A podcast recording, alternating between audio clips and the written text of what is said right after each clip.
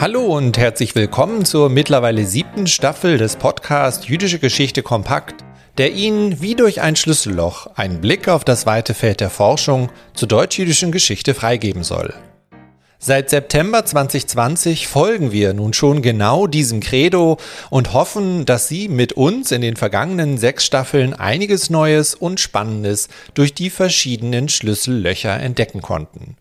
Mit unseren Gesprächspartnerinnen und Partnern sprachen wir über Hafengeschichten und Fragen zum jüdischen Kulturerbe, Erinnerungsorten und Techniken, jüdischen Salons und Migrationsgeschichten bis hin zur eigentlichen Rolle der jüdischen Studien oder den Umgang mit dem Wissen um die Shoah in der Gesellschaft. Wir hoffen natürlich, dass Ihre Neugierde noch nicht gestillt ist und Sie genauso gespannt auf weitere Einblicke, Themen und Zugänge sind, die sowohl das Team des Instituts für die Geschichte der deutschen Juden in Hamburg als auch das Team des Moses Mendelssohn Zentrums für europäisch-jüdische Studien in Potsdam vorbereiten werden. Mein Name ist Björn Siegel, ich bin wissenschaftlicher Mitarbeiter am IGDJ in Hamburg und freue mich heute ganz besonders in diesem Gemeinschaftsprojekt zwischen IGDJ und MMZ den Staffelstab wieder an das Team in Potsdam zu überreichen und damit gleichsam das Wort an Miriam Rürup, die Direktorin des Moses Mendelssohn Zentrums, zu übergeben. Denn die siebte Staffel wird wieder federführend aus Potsdam gestaltet. Liebe Miriam, was erwartet uns also in der siebten Staffel von Jüdische Geschichte kompakt? Danke für diese Frage, lieber Björn. Und auch von meiner Seite ein herzliches Willkommen zur neuen und schon siebten Staffel von Jüdische Geschichte kompakt. In den nun kommenden vier Folgen, die von Oktober bis Februar wie immer an jedem ersten Freitag im Monat online gehen werden, werden wir uns mit Fragen rund um das Thema Judentum und Sexualität befassen. Wir wollen uns dabei der Bedeutung von Sexualität in der jüdischen Religion und in den jüdischen Lebenswelten aus historischer und kulturwissenschaftlicher Perspektive zuwenden. Zugleich geht es dabei aber immer auch um die Stereotype, die sich mit dem Thema rund um Judentum und Sexualität häufig eben auch in antisemitischer Aufladung verbinden.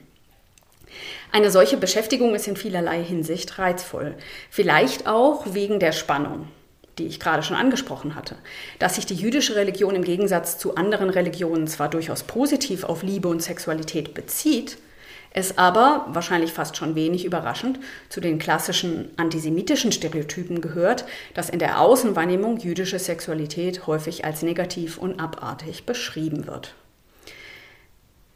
Diesem gesamten Spannungsfeld wollen wir uns in der nun folgenden Staffel annehmen.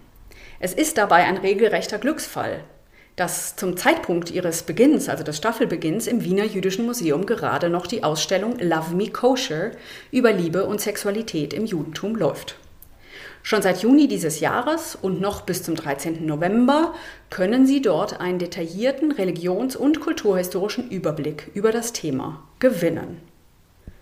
Umso mehr freut es uns, dass wir in der ersten Folge unserer Staffel, die Sie ab jetzt hören können, die Kuratorinnen der Wiener Ausstellung zu Gast haben und mit ihnen über die Konzeption der Ausstellung und die zur Schau gestellten Exponate sprechen können.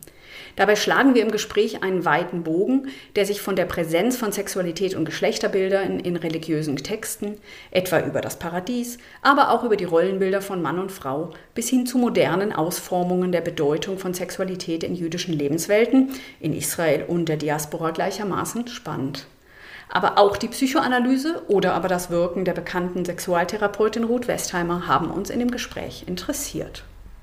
In den weiteren Folgen der Staffel wollen wir uns gegenüber diesem weiten Blick stattdessen auf einzelne spezifische Themen beziehen und fokussieren und insbesondere Ihnen aktuell laufende oder gerade abgeschlossene Forschungsprojekte vorstellen. Eines dieser aktuellen Forschungsprojekte ist das von Stefanie Fischer am Zentrum für Antisemitismusforschung koordinierte deutsch-britische Projekt unter dem Titel Jewish Pimps, Prostitutes and Campaigners in a Transnational German and British Context. Ausgehend von einem ausgedehnten Menschenhandel, dem jüdische Frauen aus Ostmitteleuropa zum Opfer fielen und ähm, indem sie als Prostituierte nach Deutschland, Großbritannien oder Amerika verbracht wurden, äh, möchte dieses Projekt nicht nur die Frage der jüdischen Beteiligung an Sexarbeit einerseits untersuchen, sondern auch den Menschenrechtsaktivismus da drumherum um dieses Themenfeld ähm, in den Blick nehmen. Zum Gegenstand werden in der Folge, ebenso wie in dem Forschungsprojekt, zugleich die antisemitischen Projektionen und Verschwörungstheorien, die sich an diese Zusammenhänge hefteten. Und im Gespräch mit der Bearbeiterin des Projekts oder einer Bearbeiterin des Projekts, Elisabeth Jannik Freis, wollen wir mehr darüber erfahren, wie in ihrer spezifischen Studie über jüdische Prostituierte vor allen Dingen die Erfahrung der Frauen gegenüber allen äußeren Zuschreibungen ins Zentrum gerückt werden können. Diese historische Analyse soll in einer anderen Folge der Staffel um eine literarische Perspektive erweitert werden und dabei auch um ein ganz anderes Themenfeld von Judentum und Sexualität.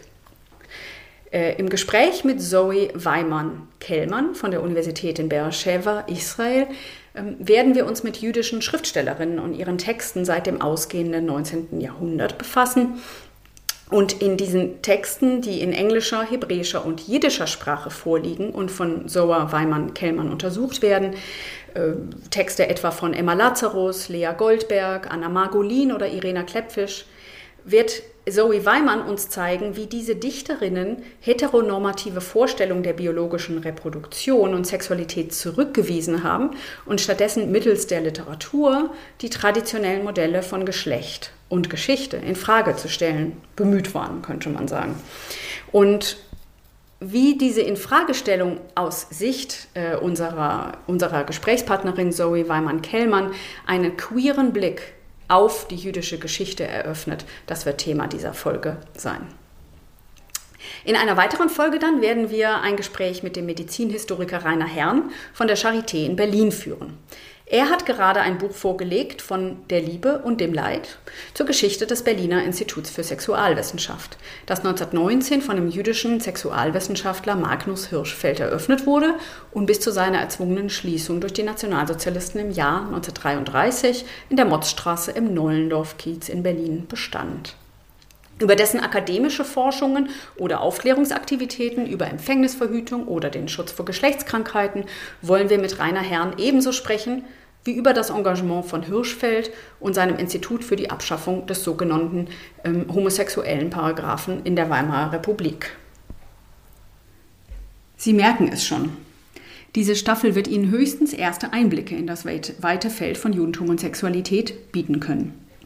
Alles gesagt äh, wird damit bei weitem nicht sein. Weitere Themen könnten zum Beispiel sein ein, das Nachdenken über Sexualität in einer jüdischen Geschichte der Psychoanalyse oder über die Darstellung von Liebe und Erotik in der Kunst. Genauso natürlich ließe sich nachdenken über die heutige jüdische LGBTQI-Community und darüber, wie die Berliner Organisation Keshet sich beispielsweise zu diesen Fragen verhält. Wir hoffen, Sie mit unserem Podcast mit einem Blick auf historische Bezüge zum Verhältnis von Judentum und Sexualität neugierig gemacht zu haben, sich auch mit gegenwärtigen Entwicklungen und Akteuren rund um dieses Thema zu beschäftigen. Schon jetzt können Sie also in unsere erste Folge reinhören und sich einen Einblick verschaffen in die Ausstellung, die in Wien derzeit gezeigt wird und dem Gespräch, das Anna Dorothea Ludewig und Lutz Fiedler vom Moses Mendelssohn Zentrum mit den beiden Kuratorinnen geführt haben, verschaffen. Für die nächsten vier Folgen wünschen wir Ihnen also allesamt ein ebenso interessiertes wie anregendes Zuhören. In diesem Sinne, wir hören uns.